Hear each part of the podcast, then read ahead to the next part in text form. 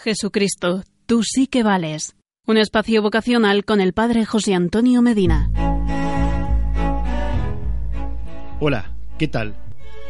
Todos queremos que los sacerdotes sean hombres de bien, preparados, íntegros, amables, alegres, cercanos, comprometidos, creativos, audaces, amigables, etc.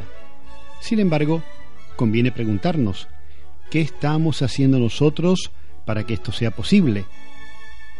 La espiritualidad de la cruz, a partir del seguimiento de Jesucristo, sacerdote y víctima, nos pide que seamos hombres y mujeres de oración, es decir, capaces de ofrecernos por el aumento y santificación de todos los sacerdotes, desde el Papa hasta el último que acaba de ser ordenado. Esto no es una devoción trasnochada, sino una necesidad, la cual a su vez parte de la realidad, pues dadas las circunstancias y problemáticas actuales que han empañado en los últimos tiempos la imagen del ministerio sacerdotal, no podemos quedarnos con los brazos cruzados, pues nada de lo que se refiere al sacerdocio nos debe ser indiferente.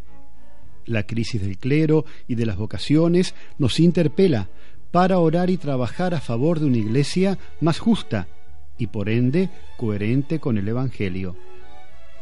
Valdría la pena volver a la práctica del jueves sacerdotal, a través de una hora santa delante del Santísimo Sacramento, para pedir por las vocaciones y desde luego por aquellos que ya han sido ordenados. De esta manera, cuando menos una vez por semana, se habrá tomado en cuenta la intención de orar por ellos, trabajando por la conversión del clero religioso y diocesano.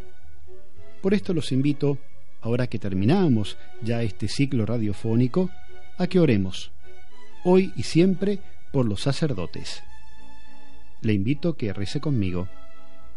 Señor Jesús, presente en el Santísimo Sacramento, que quisiste perpetuarte entre nosotros por medio de tus sacerdotes, haz que sus palabras sean sólo las tuyas, que sus gestos sean los tuyos, que su vida sea fiel reflejo de la tuya, que ellos sean los hombres que hablen a Dios de los hombres y hablen a los hombres de Dios, que no tengan miedo al servicio, sirviendo a la iglesia como ella quiere ser servida, que sean hombres, testigos del eterno en nuestro tiempo, caminando por las sendas de la historia con tu mismo paso y haciendo el bien a todos.